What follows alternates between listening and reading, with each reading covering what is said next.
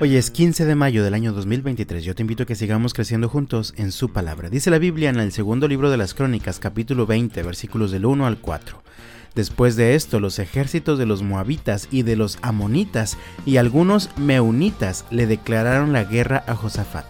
Llegaron mensajeros e informaron a Josafat, un enorme ejército de Edom marcha contra ti desde más allá del mar muerto, ya está en Asesón Tamar.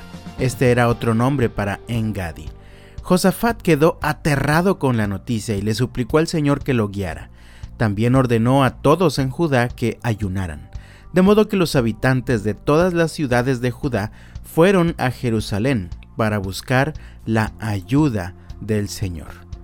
¿Te has sentido últimamente como Josafat? Él recibió una muy mala noticia. Un enorme ejército avanzaba para pelear contra ellos.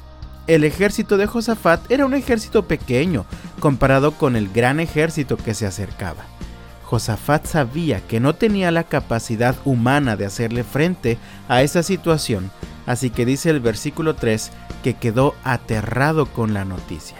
Sin embargo, no se quedó paralizado, sino que hizo lo único que podía hacer. Comenzó a clamar, comenzó a orar, pidiendo la ayuda del Señor.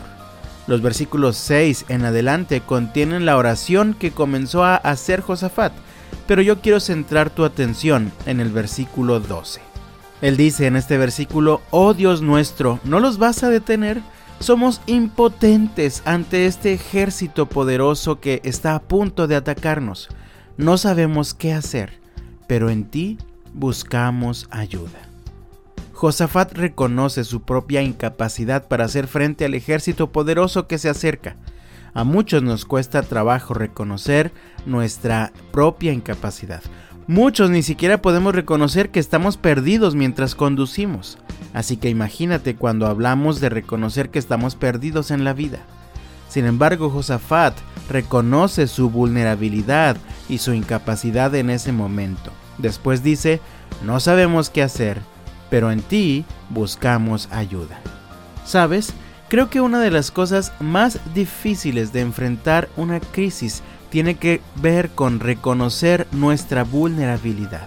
El darnos cuenta y reconocer que no podemos controlar todo lo que ocurre. Y sobre todo el reconocer que no podemos hacer todo lo que queremos por nosotros mismos. Josafat no lo pensó dos veces y buscó la ayuda de Dios con un corazón humilde. Y Dios fue fiel. Su respuesta fue, escuchen, no tengan miedo, no se desalienten por este poderoso ejército, porque la batalla no es de ustedes, sino de Dios. Mañana ustedes ni siquiera tendrán que luchar. Tomen sus posiciones, luego quédense quietos y observen la victoria del Señor. Él está con ustedes. No tengan miedo ni se desalienten. De la misma manera, ahora tú y yo somos llamados a confiar en el Señor, a esperar en Él y a reconocer que la batalla no es nuestra, sino de Él.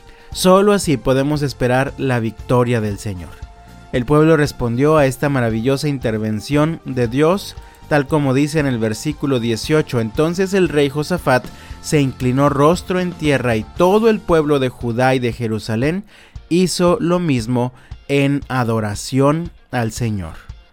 ¿Cómo vas a responder tú a las maravillosas promesas de Dios para tu vida? Yo te invito en el nombre del Señor, sigue clamando, no te canses, sigue confiando, sigue esperando en el Señor. Y mientras esperas, adóralo de todo corazón, pues Él es grande, Él es bueno y Él tiene tu vida en sus manos. Que Dios te bendiga este lunes y hasta mañana.